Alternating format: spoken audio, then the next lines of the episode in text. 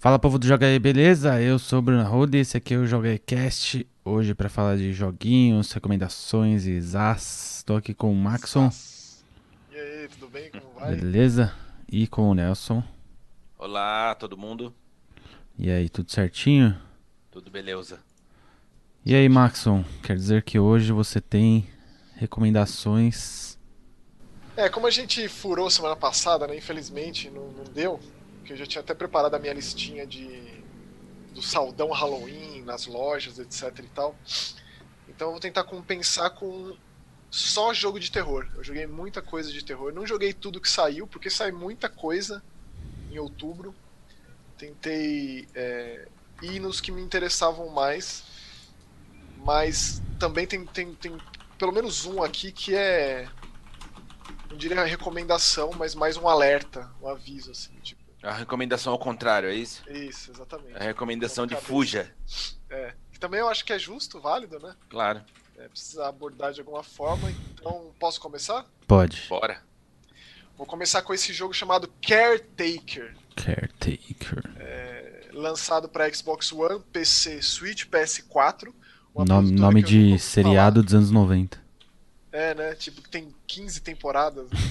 É, chama Pulse Tense, a desenvolvedora, e custa a bagatela de R$16,59. Não vale nem os 9 centavos, assim. Meu Deus. Ele é daqueles jogos de terror em primeira pessoa que da tela de pré-start você já vê que a qualidade é muito baixa. Assim, tem, é, tem quase nada ou nenhum cuidado no jogo como um todo.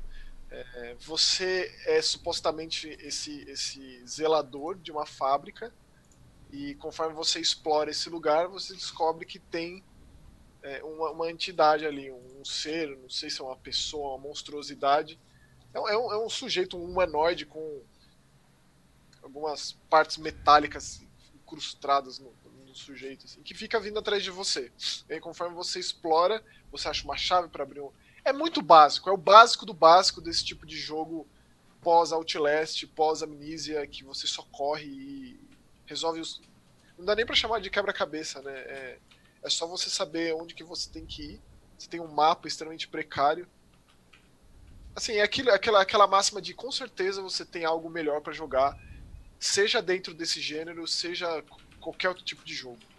Mas eu joguei, terminei, é, então precisei de alguma forma alertar as pessoas. Inclusive, não sei se foi, eu joguei no Xbox One, não sei se foi específico dessa plataforma, mas de determinado ponto do jogo pra frente, o áudio desapareceu. Ah, que legal. Esse é o nível da bagaça. Não sei se um dia vai ter algum tipo de atualização que vai corrigir esse problema. Mas, olha, esse caretaker aí, Alegria, hein? Satisfação. ele corresponde com muitas decepções que eu tive em terror em 2019, especialmente no cinema. Eu acho que ele tá ali lado a lado a, a uns filmes aí que. Só que nesse caso eu não tinha expectativa, né? É o It só 2 mais dos jogos, jogo é isso mesmo? Ah, é, não foi isso que eu quis dizer. Mas ele, ele entrou no balaio de decepções desse 2019, mesmo sem expectativa nenhuma, né? É, é só um jogo de baixíssima qualidade que, infelizmente, é um jogo de terror também. Então esse Caretaker aí fica minha, meu alerta, meu aviso. Meu tipo, pé, pé, pé. Fuja dessa bomba. né? Credo. Que horror. Nelson, fala algum jogo bom aí pra dar, dar uma animada. Me Ah, compensa, jogo né? bom. Tá, vou, vou falar do COD. Como a gente teve.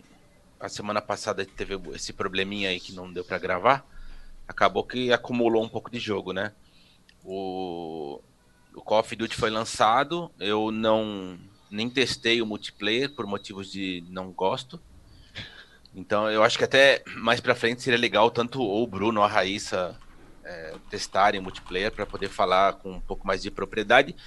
Mas para quem curte a campanha, como eu, eu joguei acho que todas as campanhas dos, dos CODs. E essa é Você lembra, Nelson, quantos são? Esse Ah, é o não. código, o quê? Código 15? são, são muitos, Max, não faço nem ideia, cara. Nossa, Desde quando? eu, Desde eu vou, eu vou ver 2005? aqui. Enquanto você tá uma falando olhada aí, aí. eu vou pesquisar aqui. Eu, eu lembro de tipo, ter, eu lembro de ter jogado o primeiro Call of Duty no 360, que era um jogo de, de Segunda Guerra e tal. Bom, é, a campanha desse é muito legal. Eu, eu recomendo mesmo quem curte Call of Duty. É, eu, eu gostei de alguns detalhezinhos, por exemplo. Eu sempre jogo no modo realista. E dessa vez eles tiraram, eles limparam o HUD no modo realista. Ficou muito legal, assim, sabe? Você não você não tem nada. a informação. As pouquíssimas coisas, muito poucas coisas. Mas, por exemplo, o, o aquela informação excessiva do tipo é, a sua munição, é, a mira na tela, não tem nada disso. É, é muito legal.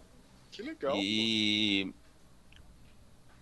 dá um, dá um, um ar mais realista para o negócio de fato. Eu achei muito, muito gostoso de jogar.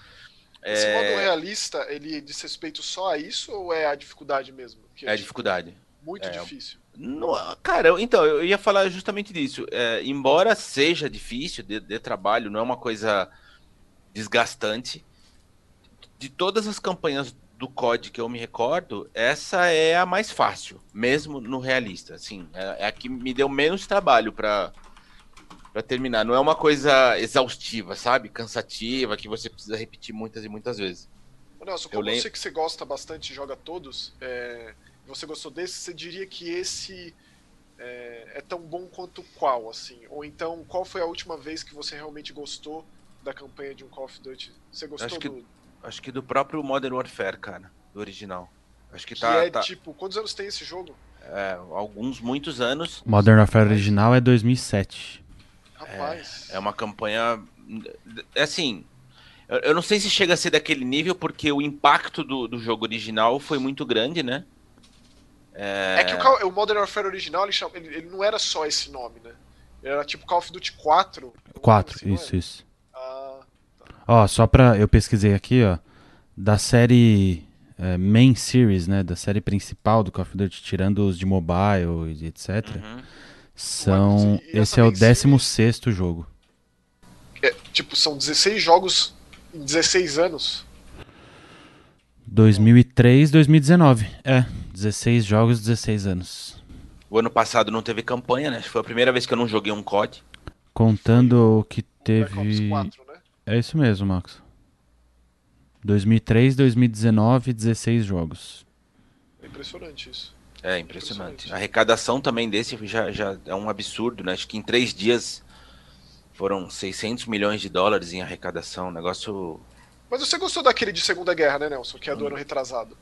É, eu World gostei, War mas, é, mas eu acho que eu sou, eu sou uma das exceções, assim, sabe? Porque, porque como eu não jogo multiplayer, Maxon, eu sei que a maioria das pessoas é, só se interessa em Call of Duty por conta do multiplayer, eu não, eu não tenho nem é, argumento para falar o que um tá melhor do que o outro, o que um alterou em relação ao outro. Eu não, eu não tenho essa, essa, esse conteúdo, porque eu de fato eu não jogo multiplayer. Quem joga muito, o Bruno joga e a Raíssa joga muito. Né? É, a Raíssa é a viciadaça. Então eles, eles saberiam dizer, por exemplo, o que, que teve de fato de mudança e o que, que não teve, o que, que piorou, o que, que melhorou. Agora, em relação à campanha, é extraordinário. Assim, cê, e os detalhes, você percebe quando um jogo é tem muita grana envolvida na produção, você consegue perceber nos detalhes, né, cara? No, antes de começar a partida, quando você ainda está configurando o jogo, se não me engano, tem seis opções diferentes de mixagem de áudio. Nossa. É um absurdo. Acho que tem Mas três... isso é porque você tem um sistema de áudio bom aí na sua casa, né? É, sim, mas o jogo oferece opção, acho que para todos os níveis, entendeu? De, de, de, televisão a vários modos distintos de home theater e por aí vai. É, e, e, tem três opções diferentes para daltônicos. Eu achei também extraordinário isso. Nossa. É, normalmente já é difícil ter uma, né? Dessa tem três. E e a campanha, assim, para quem gosta de Call of Duty, para quem jogou Modern Warfare, curtiu a história, blá blá blá, ele tem ali os momentos fanservice também, ele, ele, ele faz algumas ligações entre as histórias. É, é muito impressionante visualmente, mas muito num nível é, surreal, assim. É, eu tava lendo que eles mudaram a engine, né? E dá pra sentir diferença mesmo. E, enfim, fluidez do jogo, é, é, tudo, tudo muito, muito incrível. Eu recomendo. Ele é, ele é recontinuação do Modern Warfare 3 ou é uma coisa à parte? É uma coisa. É, tem ligação, digamos assim. Mas não, não é reboot, então? Não. Tem uma, tem uma conexão bem, bem legal com a história original. Por que será que não chama Modern Warfare 4, então? E eu não faço nem ideia. Hum.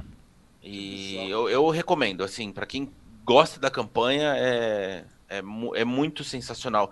E ela é tão, tão divertida que, mesmo depois de ter terminado, eu ainda voltei em algumas fases, pretendo voltar em outras para refazer, porque é, é, é, muito legal mesmo. Show. Caramba. Muito bom.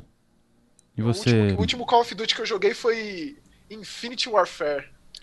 É, o então. Jon Snow ali gostei, eu me diverti nesse jogo. É, mas então, mas eu acho que talvez não seja uma boa lembrança, né, Maxon? Não.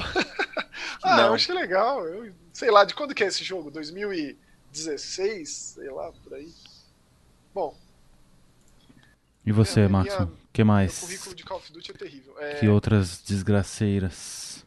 Mantendo o, o, terror, eu vou fazendo naquela crescente, né, do pior pro, pro supostamente que eu gostei mais. Uhum. É, é, um jogo de PS4, Switch, PC chamado Dark Devotion. Dark Devotion. É, de uma produtora francesa chamada Hibernian Workshop, que custa R$ 37,99 pelo menos. Eu sempre pego o valor mais baixo, né? Com certeza no PlayStation é pelo menos o dobro disso. Esse jogo, ele muito me interessa, assim, eu, eu, bati o olho nele e já gostei imediatamente, porque ele tem pixel art, ele é 2D, ele é sobre Idade Média, mas Idade das Trevas. Você é uma templária que foi meio que excomungada, então você luta em calabouços e tal. É, e é bem idade, idade das trevas mesmo. E aí, na, na realidade desse jogo, os templários, eles são meio espartanos, na ideia de que eles sequestram crianças é, do povoado para treinar desde pequeno. E aí, se ele se torna um cavaleiro é, apto, ele entra para a ordem, senão ele é, tipo, escorraçado, excluído, etc. Então. E você é uma dessas excluídas. E aí você cai num calabouço, e aí o jogo começa, e aí. Quantas vezes eu falei isso nos últimos meses? Ixi, lá vem. Tipo, Dark eu não Souls. aguento mais. Não aguento mais, cara. Tipo, eu não aguento mais. Eu não entendo por que existe essa necessidade. Meu Deus, que chatíssimo. De criar Dark Souls em tudo, exatamente. De, de ser assim. É, é, um, um, combate extremamente lento e cadenciado por estamina, por vigor, mesmo que 2D. Recentemente teve o Blasphemous, que, que foi meio que o oposto disso, né? Um jogo que eu gostei muito. Esse jogo, assim, eu, eu me esforcei para gostar. Até porque ele tem umas ideias um tanto originais, como, por exemplo, ele não tem pulo num jogo desse tipo já é diferente. E quando você vai progredindo, não tem o backtracking, você não consegue voltar. A menos que você morra e aí você vai lá para trás, e aí, né, aquela progressão de novo, chata de novo. E aí difere a experiência de um, da, da, fé do personagem. Que você pode rezar umas estátuas e acionar mecanismos, ou então recuperar sua vida. Ele tem um sistema de progressão, pelo menos nesse sentido ele tenta ser diferente, mas ele é tão Dark Souls, cara, tipo, que, olha, eu já meio que desisti, assim. Eu cheguei no meu limite de chegar num chefe, no outro chefe, e de ter esse lance de que quando você pega é, um novo equipamento, não necessariamente quer dizer que você mantém aquilo. Quando você morre e volta para o começo daquele calabouço em específico, você precisa refazer, reconstruir suas coisas no ferreiro. Isso é só muito chato, assim, e só faz você perder muito tempo e ser um desânimo gigantesco você recomeçar. Porque o lugar que você volta, que é tipo um hubzinho assim que você volta, a navegação é lenta, o personagem é lento, assim, por natureza. Então você sempre tem que fazer isso. Ah, você vai ali no ferreiro e pega suas novas. É. Eu já me entediei só de ouvir é, nossa senhora. Cara, assim, é, é... Eu, eu sempre me considerei uma pessoa muito paciente para videogame. Não, mas pra faço... tudo nessa vida tem limite, né, Matson? Então, Nelson, mas eu acho que eu, tenho, eu tô cada vez menos paciente, cara. Tipo, é, mas é natural, né? A idade vai chegando, a é, paciência vai diminuindo na mesma proporção. É, o The Surge 2 foi um que eu já abandonei por completo. É... Eu não sei, cara, eu não, eu não, sou mais uma pessoa. Eu sempre me, me, me, me orgulhei de ser um cara paciente, especialmente com videogame. Eu acho que eu não sou mais. E jogos como esse Dark Devotion meio que provam isso para mim, assim. Tipo, Bom, você teve alguém... então hoje duas, duas indicações inversas, né? Você não, mas teve... o, o, Caretaker é um jogo de baixa qualidade. O Dark Devotion não. O, jogo, o Dark Devotion ele tenta. É, ele, ele, assim, eu só não, não, não consigo me dedicar mais a esse tipo de jogo. Então, Bom, eu duvido é... que alguém que esteja ouvindo vai querer jogar isso. Mas se alguém que está ouvindo, que ou já jogou, ou que vai se interessar em jogar, eu gostaria de, de, de, de, um incentivo. Se algum amigo meu, alguma pessoa que eu, que eu conheço, que eu gosto e considero a opinião, chegasse em mim e falasse, Maxon, não desiste não, Maxon, tenta. Eu acho que eu tentaria. Mas eu, eu preciso desse empurrãozinho amigo, que não é o que tem acontecido, entendeu? É. Mas daqui pra frente é só alegria, prometo, desculpa. É que, é que terror é muito loteria. E esse jogo ele, ele, ele, encaixa nisso, né? Porque Sim. Ele, ele tem monstros e tem um. E é bem bonito esse jogo. Sombrio, Eu não é, gostei. é? Tipo, não é, é, é. Dá pra bater o olho e se interessar, sim.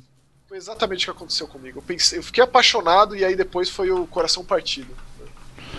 E você, Nelson, qual outra recomendação? Ó, eu, eu tô jogando um no Play 4 que também tá disponível. Deixa eu confirmar aqui. Tenho quase certeza que saiu para PC e para Switch. É, Switch, Play 4 e, e, PC. É o Dusk Diver. Dusk. Que é. Eu fui atrás porque eu tinha. Eu vi o trailer e, e me chamou muita atenção porque é um. É um tipo de jogo que eu gosto, assim, que é uma espécie de, de beaten up em ambiente 3D, sabe? Só que ele tem um visual muito diferente. Ele, ele, ele lembra muito um anime. Ele é muito bonito visualmente, não tem nada de extraordinário, mas ele é muito bem feito. E aí eu fui um pouco mais a fundo para descobrir quem fez e coisa e tal. Ele veio de, de Taipei. Não é todo dia que a gente vê um jogo feito em Taipei, né? É Taipei é um país. De, é a capital de Taiwan. Ou seja, é um jogo taiwanês. E Taiwan tá nessa eterna briga aí. Isso. Tá, né? Você sabe muito bem, o Devotion. Putz, e aí, assim, o jogo. É... Embora eu esteja indicando, eu já coloco como limitador o fato de ele só ter opção de legendas em inglês, japonês ou chinês. Como eu não sou nem fluente em chinês nem em japonês, eu tô me virando no inglês mesmo. As vozes você só pode escolher entre japonês e chinês.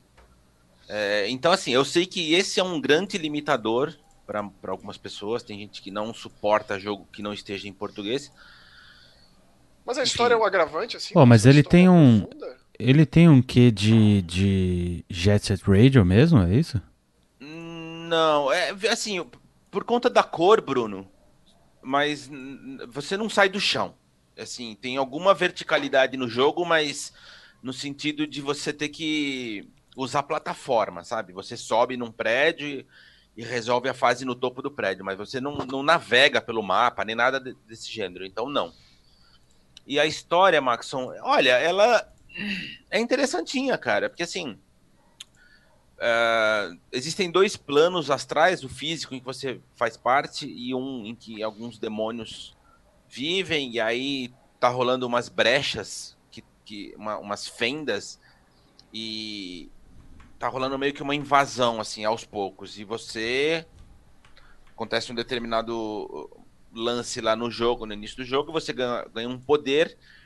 E aí você vai é, servir de ferramenta para evitar que essas fendas abram e que os demônios invadam o, o planeta. É, aí você tem uns, uns, personagens que funcionam como, como summons, né? Como é, guardiões que você, você usa de, de poder você extra. Eles. Você invoca. É, cara, o sistema de, de, de, combate, embora ele seja simples no sentido de tipo quadrado, quadrado, quadrado, é, triângulo, sabe? Ele vai evoluindo aos poucos à medida em que você avança no jogo, você vai ganhando mais poderes e aí os seus poderes começam a mesclar com os guardiões, então você pode usar eles no meio da, da batalha. É, tem aquela barrinha, famosa barrinha de energia que você completa, e aí você pode usar o poder do, do aliado a teu favor. É, e ele, assim, ele tem uma. Ele mescla um, mescla um pouco de, de, de beaten up com é, Musou, sabe? Porque assim, tem as missões, você normalmente vai para esse plano astral e aí você precisa combater aquela horda de inimigos que vem. Aí lembra muito Musou mesmo, porque é uma quantidade absurda. É, no bicho. trailer já tem 600 hits, 700 é, hits. Exatamente. Então, assim, eu, eu, sei que é, um, é, uma, é uma mescla que talvez não agrade a todo mundo, mas eu tenho gostado do jogo, assim, ele é divertido, sabe? Uhum. E. É isso, eu acho que o único, único pé atrás aí para algumas pessoas pode ser a barreira da língua. É caro, Nelson? Você lembra do preço? Ai, Max, eu não olhei, cara, infelizmente. Eu, tenho, eu preciso lembrar de fazer isso. Você já tinha me dito para para trazer os valores. É que o preço mas... ele, ele oscila demais, cara. Tipo, tem jogo que é, é mais que o dobro nos consoles. Posso até, posso até tentar olhar agora aqui na PSN que tá aberta? Dá uma olhada aí enquanto eu falo do meu próximo. Manda tá. bala então. E, e só, só para fechar rapidinho, é, a, a protagonista ela é dublada por uma, uma, uma atriz chamada Rina Sato que embora eu particularmente não conhecesse, mas ela fez, entre outras coisas, o Persona 5. Talvez o Maxon. Ah, com certeza é famosa. Com certeza já mora no meu coração. É assim, ó, o, o, jogo é bem legal, tá? Dito isso, eu vou procurar o preço aqui e já falo para vocês. Então, é, 2019, entre tantos aniversários, marca o aniversário do Ghostbusters de videogame. Aquele que tá na listinha, com certeza, de um dos melhores é que não dá para considerar jogo de filme porque ele é uma continuação, ele é o verdadeiro Caça-Fantasmas 3, né? É, e ele foi relançado, foi remasterizado para as plataformas atuais. Eu ainda esse jogo é jogando. é maravilhoso. Não é maravilhoso esse jogo? É. Eu tenho ele de 360. É, e assim, eu não joguei essa versão remasterizada, mas eu preciso falar desse jogo em específico aqui, porque ele é muito, muito, muito bom. Você joga com um novo membro dos Caça-Fantasmas, com o quinto elemento, digamos assim é, e como se fosse um estagiário, tratado pelos veteranos como um novato. E você é, vai em todo tipo de, de, de, missão com eles. E aí, agora que o, o Luigi's Mansion tem feito muito sucesso, ele se assemelha muito à forma de capturar fantasmas. Inclusive, o Luigi's Mansion pegou do Caça-Fantasma o lance da mochila de Protoss e tal. Que é, é, é, assim, você tem que controlar a posição, né, do, do feixe. Exatamente. E colocar na armadilha para fechar. e tem chefes, inclusive o Stay Puff, o, o Geleia, o Stay Puft é uma das melhores fases do jogo. Esse jogo é incrível, maravilhoso, e eu não conheço ninguém que não goste de Caça-Fantasmas, então é, é, por isso mesmo que eu fiz questão de falar sobre ele aqui, porque não sei como que tá essa remasterização em termos técnicos. É um jogo antigo, né, um jogo de 10 anos e tal. É, mas independentemente de ter problema de frame rate, de ter uma granulação na, na CGI aqui e ali, dane-se, o jogo é incrível e, e, não vai ser nenhum porte que vai fazer com que ele deixe de ser, não. Então, só queria pontuar aí aniversário de 10 anos do Ghostbusters de videogame, que infelizmente é uma produtora que já fechou as portas, né, a Terminal Reality, que eu lembro que quando aquele The Walking Dead do Daryl, é, o Survival Instinct, foi anunciado, a minha empolgação era justamente por ser desses caras, por ser da Terminal Reality. E aí depois eles lançaram esse jogo, eles fecharam as portas, porque foi realmente uma bomba desse tamanho. É. É, mas eles têm no currículo esse jogo, que eu coloco ali junto com The Warriors, assim. Porque o The Warriors, ele não é necessariamente um, uma adaptação do filme, né? Tem lá, você joga o filme, porém tem também todo o passado de cada um dos membros entrando, tem, tem desenvolve cada uma das gangues, e eu acho que esse Caça-Fantasma, ele por mais que ele não recrie os momentos idênticos aos dos dois filmes, ele coloca condições que lembram muito tanto o fantasma do, do, do, museu quanto o Stay Puff, né, que é o mais famoso dos, dos, dos monstruosidades ali. Maravilhoso. Eu, assim, não canso de falar como esse jogo é bom. E tem muita gente que nem, nem conhece, nem ouviu falar. E tipo, meu Deus, tem um jogo dos Caça-Fantasmas. Ou então remete àquele jogo, né, que saiu faz uns anos, que é meio twin stick, né, visão de cima. Isso. Que é bom também. Que você, que, é, que você gosta, eu gosto. Mas é uma coisa mais arcade, mais Sim, sim, sim. Bem mais simples, mas eu gosto. E eu lembro que quando eu joguei esse jogo, eu não joguei ele quando foi lançado, eu joguei um tempo depois, e tinha gente jogando multiplayer dele, que ele tem multiplayer e é super divertido. Não sei como tá na versão remasterizada. Inclusive, Nelson, você, como você tá jogando, dá uma olhadinha lá no multiplayer, se, sei lá. Porque ele é um multiplayer cooperativo, né? De tipo, vamos pegar os fantasmas juntos. Uhum. Cara, esse jogo é maravilhoso. Maravilhoso. Muito bom. E o seu próximo, Nelson?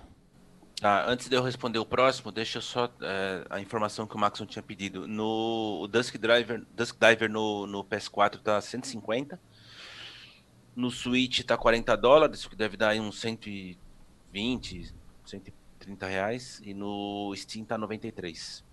E na, na Steam tem a demo, para quem se interessar por curiosidade. Beleza. E. Bom, o meu próximo é é um que já tinha sido lançado há um certo tempo.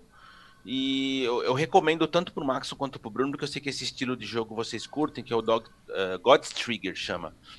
Ele é um twin stick é, muito legal. Assim, obviamente que ele, ele não tem o refinamento do que a gente está habituado. Eu, a gente sempre sempre pensa nas, nas obras mais absurdamente refinadas disso aí.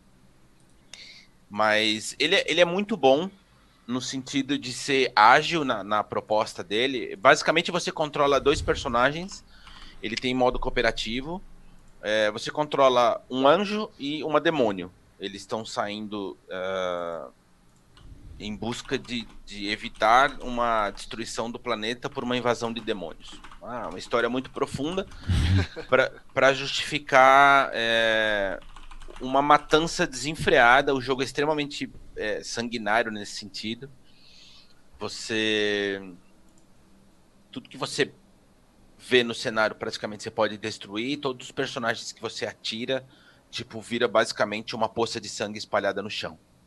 É, a visão é de cima, bem de cima, na verdade. Ela não, tipo ela não é planta, é. assim, tipo Hotline Miami. Bem Hotline Miami, com a diferença que ela é bem fixa, né? O Hotline tem aquela a, a, câmera fica meio, meio navegando assim junto com você. Esse daí não, ela te acompanha fixa. E aliás, já que você falou em Hotline, ele, ele o sistema de renascimento dele é muito semelhante, cara. Ele é muito ágil nesse sentido. Você morre e recomeça instantaneamente. É, para você tentar uma estratégia diferente. O jogo é bem ágil assim, eu gostei muito dele por conta disso. Uh, o que eu achei de de esquisito, na verdade, embora não seja um problema, mas é mais uma questão de gosto pessoal, é que ele tenta ser muito complexo no sistema de evolução, sabe? Assim, uhum. é, tem, existem muitos poderes que você habilita e cada poder tem uma certa é, disposição específica para você poder usar. Do tipo, você habilita a velocidade, mas aí você só pode usar um tipo de velocidade para um determinado poder. É um negócio meio, meio esquisito. Embora funcione, mas ao mesmo tempo você percebe que não faz tanta diferença na, na, quando você está jogando. É muito mais legal você encontrar as armas que tem pelo cenário, e aí sim você sente uma diferença, do tipo, aquela que tem o tiro mais concentrado, daquela que esparrama mais. E eles têm, além das armas, os poderes específicos. Então, o anjo usa uma espada, é, que eu acho muito mais eficaz, por exemplo. E a demônio ela usa uma espécie de chicote que tem uma tem, um, tem uma bola de ferro na, na ponta. Tem, um, tem uma arma medieval que lembra isso. Morning só que é, Star. Só que, só que era uma corrente, né? O dela é meio que um chicote. E, cara, os, os inimigos são muito legais porque tem uma, uma variedade gigantesca. Os cenários são muito legais.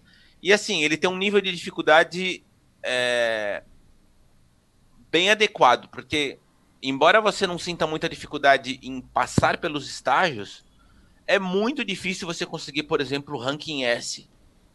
E como muito é a progressão difícil. do jogo, Nelson? Porque Twin Stick né, tem essas coisas. Eu, eu por exemplo, gostaria de, de, Eu amo de paixão o Enter the Gungeon. Mas, cara, a progressão Também. dele para mim é, é desmotivadora. Assim. Não, esse aqui não desmotiva, Maxon. Ele, é. ele, ele não. Ele não fica em nenhum momento num grau de dificuldade que te impossibilita de, de avançar. Assim. É, e, as, e a, uma coisa também que eu gostei, as fases elas não, não são muito longas. Então, assim, você não precisa passar três horas na frente lá jogando. Você pode, você pode separar 20 minutos é mais do que suficiente para você passar duas fases, por exemplo. E tem chefões legais? Uh, tem chefões. Beleza. é. São os pontos importantes para mim. Tá? Tipo, Exatamente. No ser roguelike, no ser e. Não, não. E, e, e, eu não sei se são chefões muito legais, mas são, são interessantes, entendeu? no geral, no geral, se você olhando assim no macro, eu tô gostando do jogo, sabe? É, um, é o suficiente para eu recomendar. Para quem gosta do gênero, eu, eu acredito que vai se divertir. E para variar, eu não sei o valor porque eu não olhei de novo, mas beleza, não, não custa aí dar, um, dar, uma, dar uma vasculhada, chama God's Trigger. Uhum, é... Eu nem, Enfim, tinha ouvido eu, falar desse jogo. É legal curti. porque passou batido esse. Vou dar uma olhada porque eu gosto bastante. Ó, e, meus, e... tenho, tenho mais dois aqui. Então vai. Que são dois que eu realmente gostei. É, bem diferentes uns dos outros, é, um do outro, mas que, que são bem de terror, assim. Eles são de subgêneros bem específicos. O primeiro chama War, Worse Than Death. Worse than... É, saiu para Xbox One, PS4, PC e Switch. E também para mobile de um, de um desenvolvedor que eu gosto, acompanho esse cara faz um tempo, ele é o tipo que faz tudo sozinho nos jogos, chama ben, Benjamin Rivers. Talvez quem seja muito obcecado por jogo de terror tipo Lone Survivor, Claire, é, esses jogos de progressão lateral em pixel art e tal, jogou o Home, que foi o primeiro jogo desse cara, e agora ele volta na mesma temática, com o mesmo tipo de jogo, com esse Worse Than Death. Ele custa uns 20 reais, assim, né?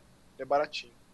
E ele me lembrou muito histórias boas do Stephen King, no sentido de que você joga com uma, uma, uma jovem adulta chamada Holly, que está voltando para sua cidade natal, porque vai ter tipo é, uma a amiga dela falecida na época de, de faculdade vai ser homenageada.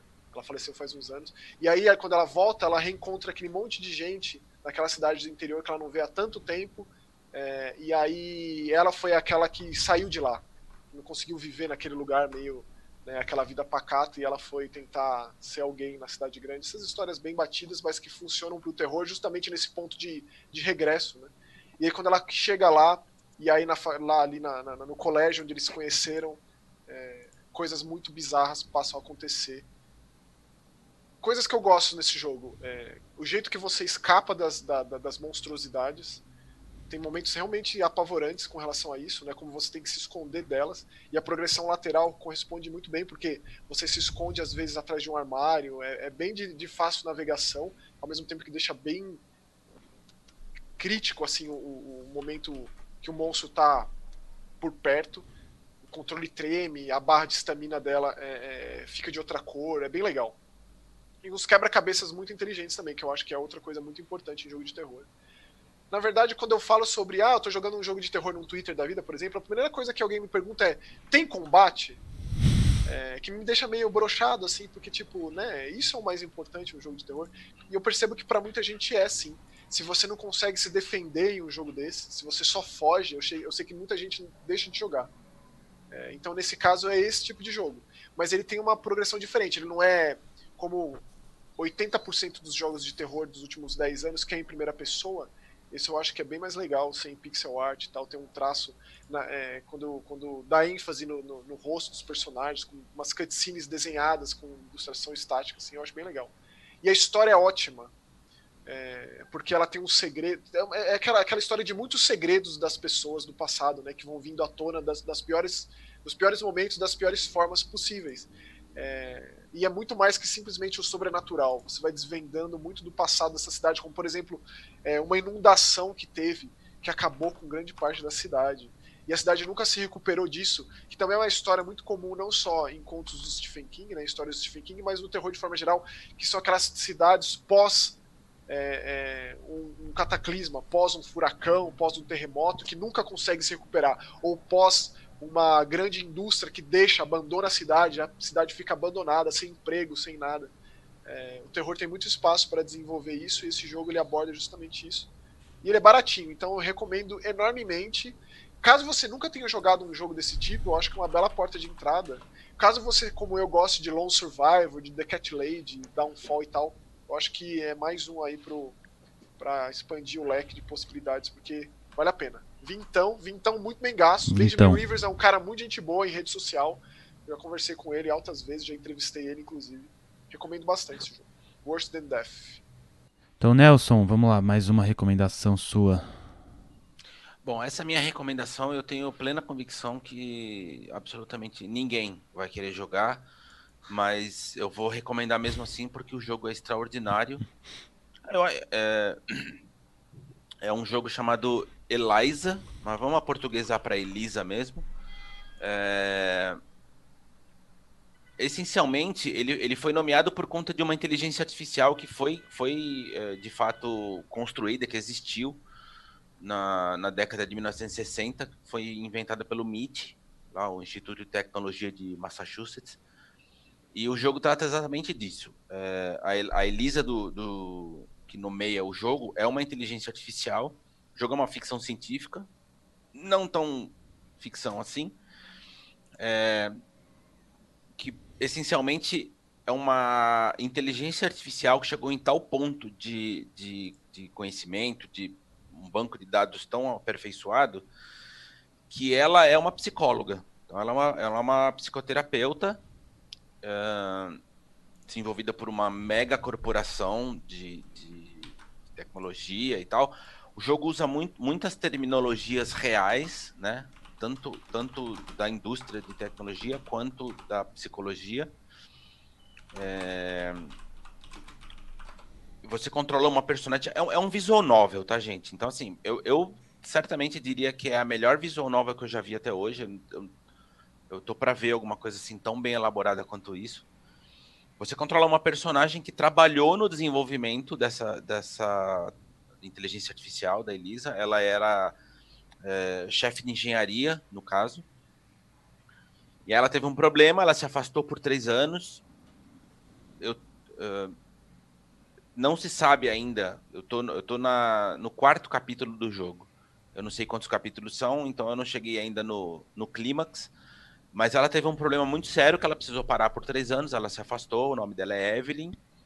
E aí ela resolve começar a retomar a vida dela e ela volta para essa empresa, mas em outra função. Ela, ela meio que é, procura pelo emprego, mas ela não conta para o RH que ela já trabalhou no desenvolvimento da Elisa e tudo mais, e ela vai trabalhar como uma proxy.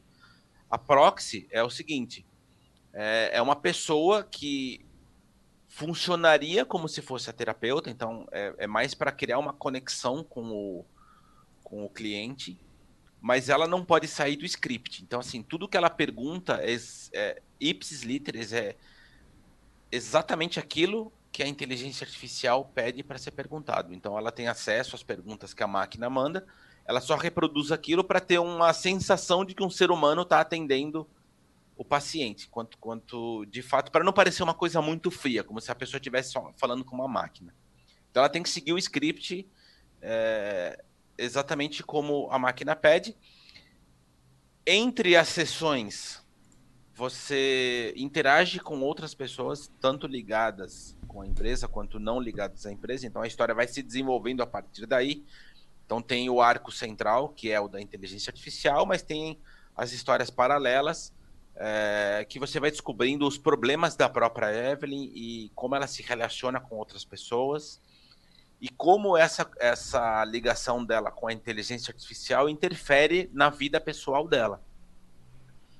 E assim, as conversas que ela tem com as pessoas e principalmente no atendimento que a, que a Elisa tem com os pacientes são muito pesados.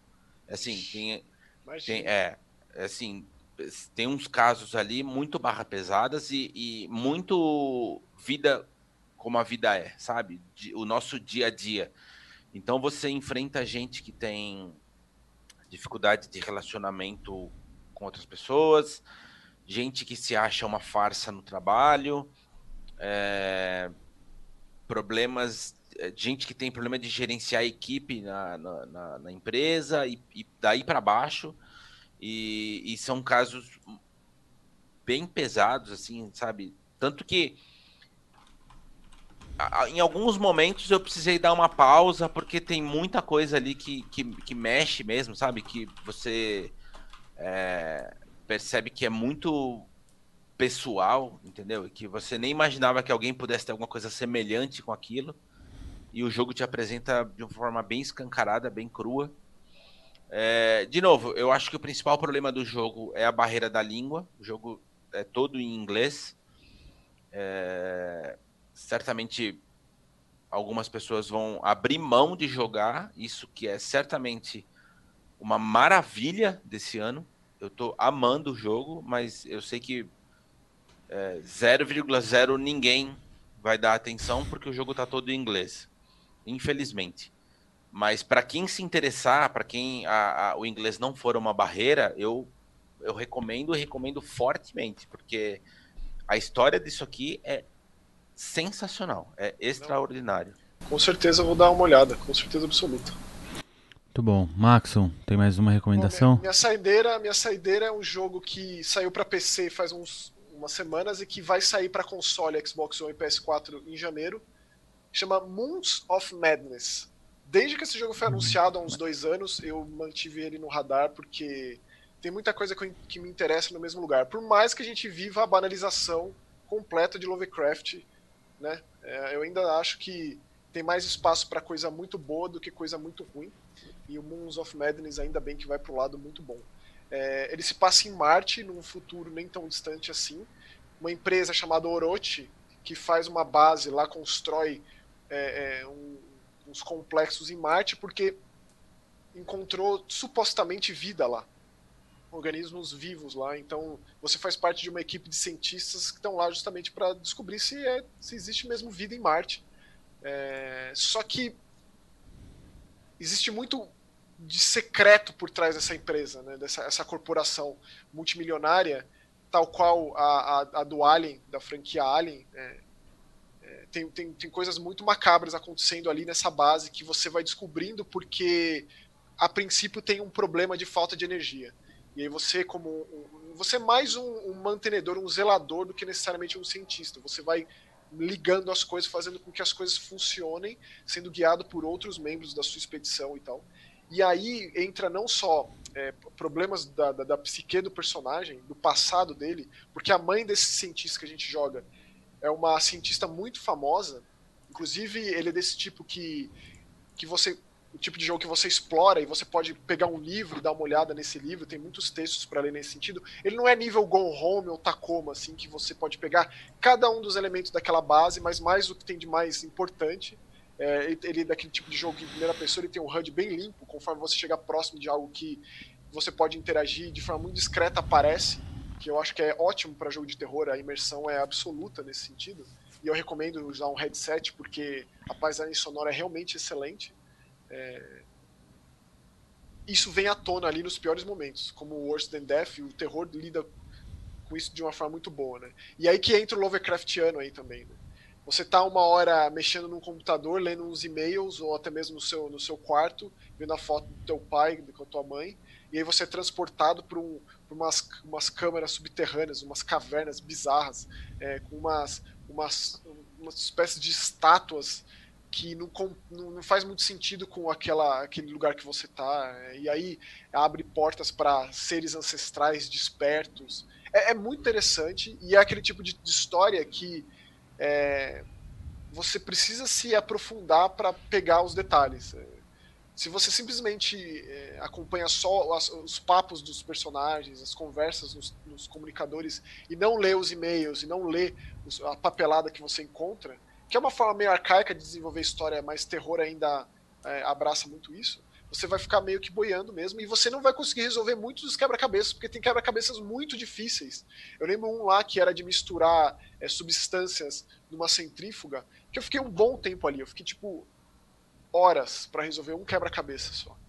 E ele tem os, os perigos pontuais, por mais que ele tenha uma ameaça iminente ali, tem as sequências de fuga, tem inclusive um, uma, um momento do jogo que você confronta uma criatura que eu já estou falando demais, é, mas aí tem as partes que você sai dessa base, você explora a superfície de Marte, que é absurdamente incrível essas partes. Você precisa colocar o capacete, despressurizar, precisa cuidar do, do, do, do oxigênio na, no seu traje para não morrer asfixiado e não ficar, não ter alucinações com a falta de oxigênio. Baita jogaço. E outra, uma coisa que jogo independente sofre muito é de dublagem. Existem jogos muito bons com uma dublagem péssima e que a, acaba com a imersão. Esse jogo tem uma dublagem muito boa. É, principalmente o protagonista, ele é muito bem dublado. Eu não sei quem é o ator que dublou. Mas com certeza, se fosse alguém ali entregando só frase atrás de frase, sem uma interpretação, uma encenação ali, colocaria muita coisa em jogo. Esse jogo, é, o Moons of Madness, com certeza, ele, ele tapa buracos que o terror independente às vezes deixa em aberto, que compromete a coisa toda. Terror sci-fi de alto nível, é o que eu tenho para falar. Lovecraft daria um like, assim, daria um, um joinha para esse jogo. Jogaço. E chega na, nos consoles ano que vem, em janeiro. Recomendo. Boa. E a sua saideira, Nelson, qual é?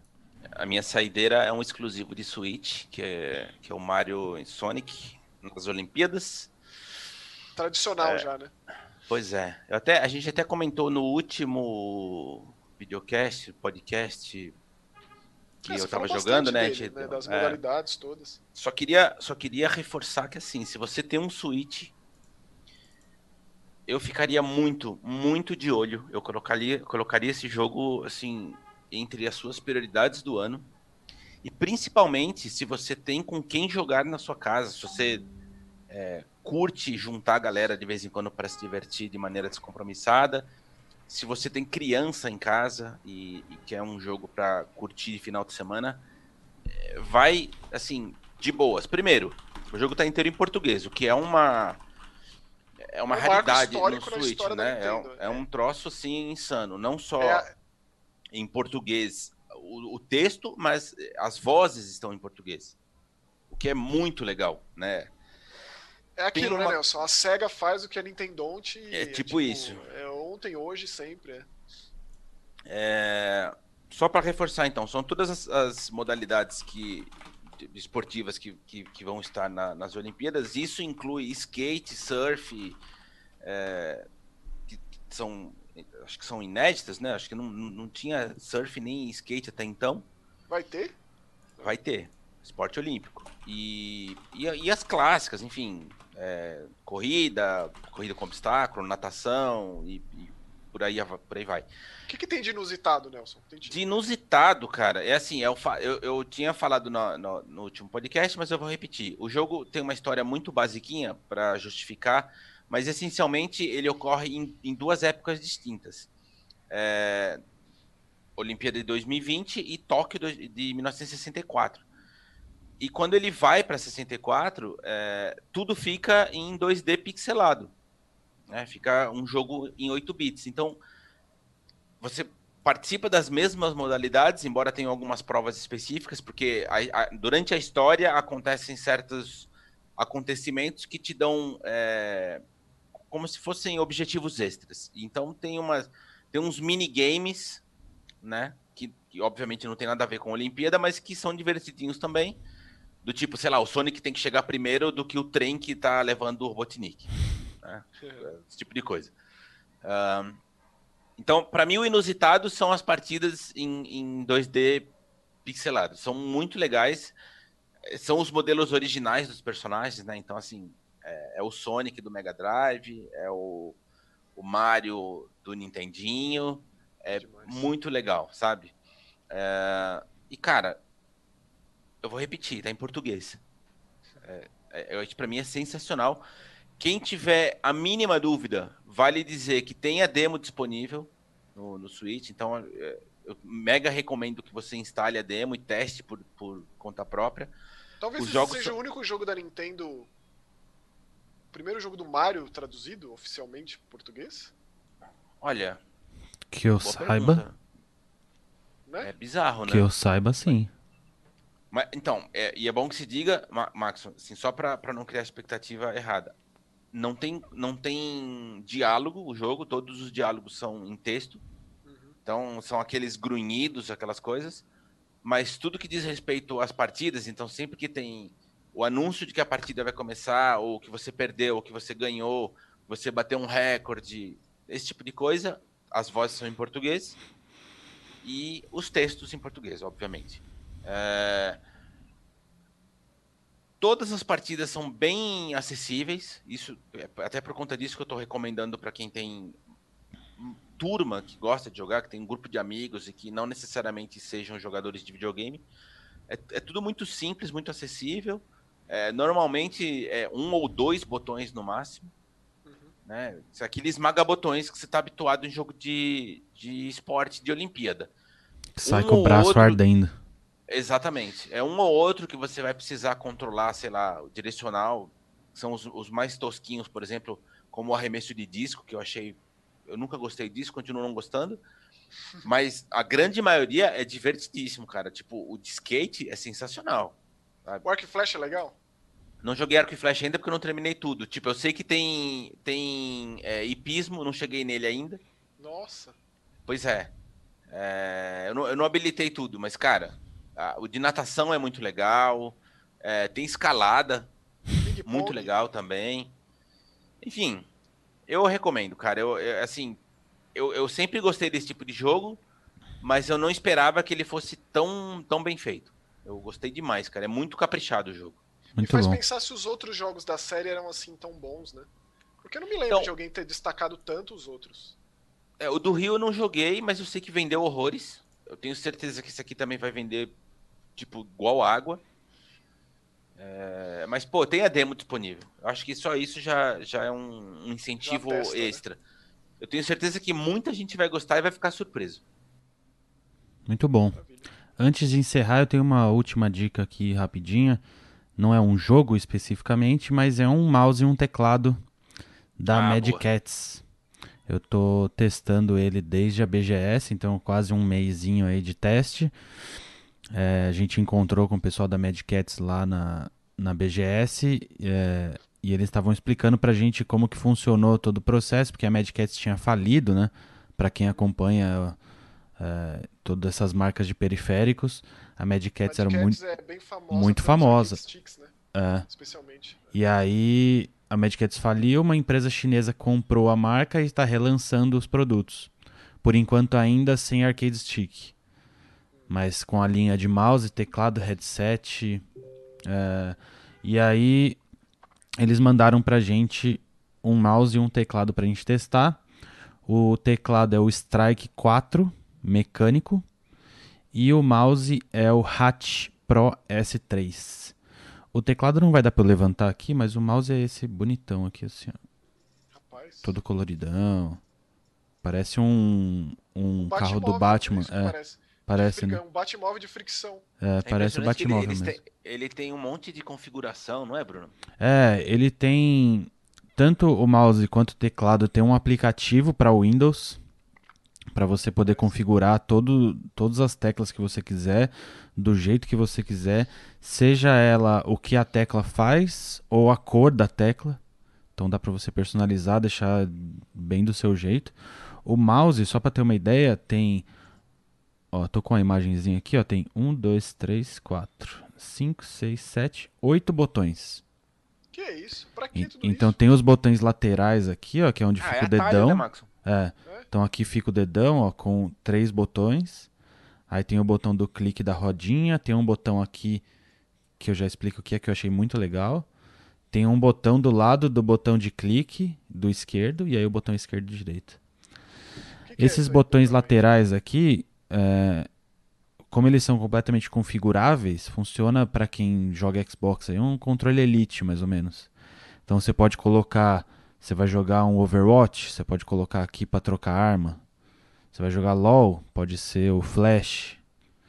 Você vai jogar um Counter Strike, sei lá, pode ser a faca. E aí do jeito que você preferir jogar. E aí você pode configurar todos esses botões. Uma coisa que eu gostei muito do mouse, é, não demora para você se acostumar com ele. Então eu joguei diversos jogos diferentes para ver se se ele se comportava bem em todos eles e é muito bom. Uh, e mesmo para um uso normal assim de trabalho, ele continua sendo muito bom, porque ele é muito leve. Segundo o manual aqui, ele tem 80 gramas. Nossa, então assim, ele é muito levinho, muito levinho, é muito gostoso de usar, muito ergonômico, porque ele tem uma parte aqui atrás ó, que você pode ajustar também de acordo com a sua mão. E ele tem um balancinho aqui assim, ó. Então a mão encaixa super bem aqui na palma. E é, ele é muito confortável de usar. Bom, qual é que é o negócio com essa, esses equipamentos super arrojados? Que fica trocando a cor, assim, é, é tipo... Ah, é firulinha, Max. É, firulinha, né? a cor é firulinha. Agora, todos os outros botões eu acho que é tipo um controle Elite, assim. Seria o controle Elite de quem joga no PC. Ô Bruno, e você que testou bastante, é, por exemplo, uma coisa que para mim incomoda demais, até por conta disso que eu não gosto muito de jogar em PC, é que a minha mão dói demais quando eu uso o mouse. Sim. Assim, depois de, sei lá, meia hora se eu estiver jogando, eu acho que eu fico muito tenso sem perceber. E normalmente eu fico com dor nos dedos, nas Sim. juntas. Esse daí é, melhora essa, essa sensação ou simplesmente não tem a sensação? Na época do Diablo 3, eu joguei para Mac, porque eu não tinha PC, só tinha Mac então eu joguei com aquele mouse da Apple sem fio. Ele é um mouse muito baixinho, assim, muito fininho. Exatamente. Então, pouquinho tempo de uso eu tava com aqui assim em cima da mão, né? Tudo ardendo assim. E com esse aqui eu não senti nada. Eu uso ele o dia inteiro, mesmo jogando, mesmo usando, e não dá para sentir nada. Ele é extremamente ergonômico e eu acho que muito por conta dessa lombadinha que tem aqui. Eu não sei se dá para ver direitinho, mas tem um dá, dá pra ver. tem um vão aqui, ó, tá vendo? Uhum. Então essa parte ela fica destacada do mouse, que é onde você fica com a sua palma da mão. Então é, é bem confortável, de verdade, assim. Achei bem, bem, bem confortável. Ele tem um trequinho aqui também, ó, que eu achei bem curioso. Aqui, ó, tá vendo? Tipo uma uhum. asa aqui. Que você, você deixa seu dedão descansando, assim. Olha, quem estiver só ouvindo, eu sugiro que venha pro YouTube para dar uma olhada, porque o mouse realmente ele é, ele é, ele é chamativo. É, daí você deixa seu dedão descansando aqui enquanto você usa. Então ele fica. Ah, seja, isso, isso, também é faz bem ergonômico. Pra, é. pra mão. Pra mão é. é. É, bem, bem, bem ergonômico. Eu gostei bastante. É... Ele tem. Tenho... Ele tem 500 milhões de, de, de especificações técnicas para quem é mais hardcore, assim. Então, tipo, quanto de DPI ele, ele, ele tem, é, quanto de aceleração, tracking speed, frame rate. É um lance bem bizarro, assim, bem profissional. Uma coisa que eu achei bem interessante também é a quantidade bizarra de, de vida útil dos cliques. Que é de 50 ah, milhões de cliques. Nossa, como assim? É, então é uma vida útil relativamente alta até. Não tem, não tem ter ideia de quanto, que, quanto tempo vale 50 milhões. Não sei, mas 50 é milhões é muito clique, né? É muita coisa, com certeza, mas. Olha, do que mouse eu acho que seria isso. Dota, quantos, quantos cliques vai uma partida de uma hora de Dota? Tipo, essa é a conta que precisa, é, precisa rolar esse, experi esse experimento uma, uma, uma, partida de, de LOL, Tem que rolar esse experimento. E aí, do mouse é isso. E aí do teclado, ele é um teclado. Deixa eu ver se dá pra pelo menos levantar ele aqui. Ah, dá é, pra levantar. Curioso. Eita! Tipo, ele é muito. E ele fica, olha que. Que, que beleza. Mas não é para, muito... olha que loucura, não para. Não isso para, aí você também consegue configurar. Isso, isso. Foi a configuração que eu deixei aqui, que ele fica nesse da rainbow hora. infinito. O teclado ele já é um pouquinho mais difícil de se acostumar. Por alguns motivos. O primeiro é porque ele é um teclado padrão americano. Então ele não tem o C cedilha, e não tem os acentos no lugar que a gente tem do padrão ABNT do teclado nacional. Então isso já demora um tempinho para se acostumar. O outro ponto que eu demorei para me acostumar, apesar de agora já estar tá completamente solucionado, é o fato de como ele é um teclado mecânico, e eu não sei se vai dar para deixar isso muito claro, mas ele é um teclado alto, ó, tá vendo? Tô vendo. Ah, faz barulho, né? É, ele faz aquele barulhinho de teclado mecânico, mas a altura dele no começo me incomodou, porque a tecla, enquanto num teclado normal você tem que apertar menos, digamos assim, esse aqui dá para afundar bastante a tecla. Então na hora de você digitar um texto, por exemplo, eu me confundia, digitava enter no lugar errado, tipo apertava duas escrever, teclas né? ao mesmo tempo. Hã? É. Máquina de escrever, né? Você é, valoriza tipo, é, cada letra nesse é, teclado aí. É cada tipo letra isso. tá lá com, com valor, é. Só que aí depois que você vai usando, você se acostuma e ele, e ele é muito confortável também. Ele é. Ele também tem esse lance de 50 milhões de, de, de clique para cada tecla aqui. Nossa senhora. Além disso, cada tecla sai também, né? Como é o padrão dos teclados mecânicos. Cada tecla tem o seu próprio LED. Então, se você quiser deixar as teclas de cores diferentes, você pode. Segundo o, o release oficial aqui, dá para 16 milhões de customizações para o teclado. Eita. Por conta de cor tipo, e tal. Você pode criar um, você pode criar, por exemplo, um padrão, sei lá, é, hipotético aqui. Vou jogar Call of Duty. Isso. Aí eu crio, um, eu crio um padrão de cor só pro Call of Duty, por exemplo, e salvo. Isso. Você tem três padrões para salvar. E aí você pode Caraca. salvar, tipo, para você destacar as teclas que você vai usar no jogo, sei lá. Sei, só, acende aquelas teclas. É, ou deixa as que você usa vermelhas, que você não usa azul. É. Demais. Do jeito que você preferir também. Ou melhor, infinitas não, 160 milhões de possibilidades. 16 uma, milhões. Uma, uma, curiosidade, Bruno. É, eu nunca usei um teclado mecânico, honestamente, eu não sei qual é a sensação tátil dele. É muito boa. É, é, ele é mais voltado para jogo, efetivamente. Eu Sim. sei que você está usando para trabalho, mas é, ele é mais para jogo. Foi o que eu falei, para digitar um texto assim, ele é ele é confortável, sim, porque a sensação do teclado mecânico, para quem nunca sentiu, é muito gostoso de digitar nisso, assim, as teclas foi o que o Maxon falou, você sente a tecla apertando, assim, você sente. Então, o meu negócio com o teclado mecânico, que eu tive uma experiência muito agradável com ele, é que eu escrevo muito rápido. Isso não é bom. É... E esse teclado faz com que eu consiga é porque eu tento escrever na velocidade que, que, a, da minha cabeça, e isso não é nada bom. E esse teclado dá uma compassada, assim, uma cadência. Sei lá, uma delícia. É, não, mas é porque como você tem que. Mas não fez sentido, fez sentido. Não, mas é, é isso, é mesmo. É. Porque como você tem que afundar mais, teoricamente você vai demorar mais mesmo para digitar. Isso. Mas eu acho uma delícia, assim. E o barulho que ele faz eu acho um... incrível. Tô curioso, aperta uma tecla aí pra eu ver. Agora. Pô! Ah, deixa eu, deixa eu ver se eu não, eu não posso apertar nenhuma que vá travar o podcast aqui. Né? Mas, tipo, ó. Eu não sei se vai dar pra ouvir. Ó, era manteiga o negócio. Isso. Ah, check, check. É, ele faz um tec, tec, tec. É muito gostosinho. E aí, pra jogar, ele. Como as teclas são mais altas e um pouquinho mais espaçadas, você consegue deixar o seu dedo já posicionado e ele funciona melhor. É isso. Não, não, não, tem muita explicação, assim. Tipo, eu joguei, joguei bastante LOL com a Raíssa esses, pros testes e, e é gostoso. É gostoso. Você não erra o dedo para dar a habilidade que você quer dar. É isso. Essa altura também é bem isso que você falou. É, você não aperta uma tecla acho, é, com a intenção de apertar outra. Isso, é. Você, você não erra o dedo. Isso. É, é, preciso nesse sentido. É ótimo. Daí, pelo que eu conversei com a Raíssa também, esse tipo de teclado aqui você pode usar para competições profissionais. Esse mouse aqui você pode usar desde que você não use nenhum botão extra. Então esses botões extras aqui ficam desconfigurados se você for usar profissionalmente, né, num campeonato, tal. Você não pode ter esse tipo de ajuda, digamos assim.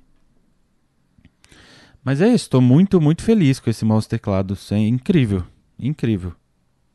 Nossa, o teclado também tem muitas, muitas é, especificações técnicas aqui de, de, de, teclas, de cores. 16 de, milhões de especificações técnicas. 16 milhões de, de cores.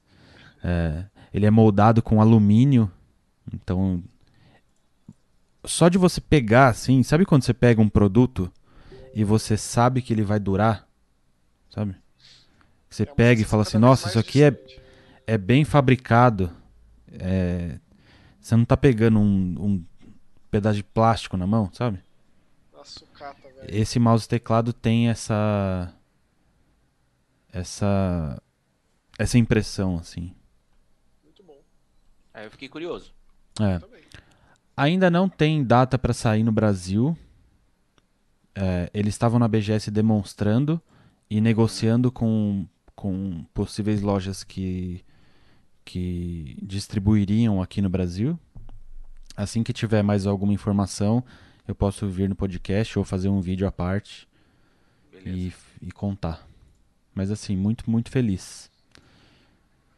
Ótimos produtos. Belezinha? Belezinha. Hoje, hoje não teremos notícias ou teremos Hoje notícias? não teremos notícias. Não tá. Nem o Max, não tem nenhuma notícia, Max? Não? Eu senti, né? né? então é isso. A minha notícia é que faltam 13 dias para Shenmue 3. É, 13 entendi. dias para Você tá fazendo 3. contagem regressiva, né? Aham, uhum, eu tô... preciso, preciso postar a fotinha lá no Twitter que você então é isso, muito obrigado a todos que contribuem no nosso clube do Joga TV aqui no youtube.com.br TV. Mandem nos comentários aí o que, que vocês acharam das recomendações de hoje, quais são as suas recomendações e o que, que vocês acharam do mouse e teclado da Mad Cats.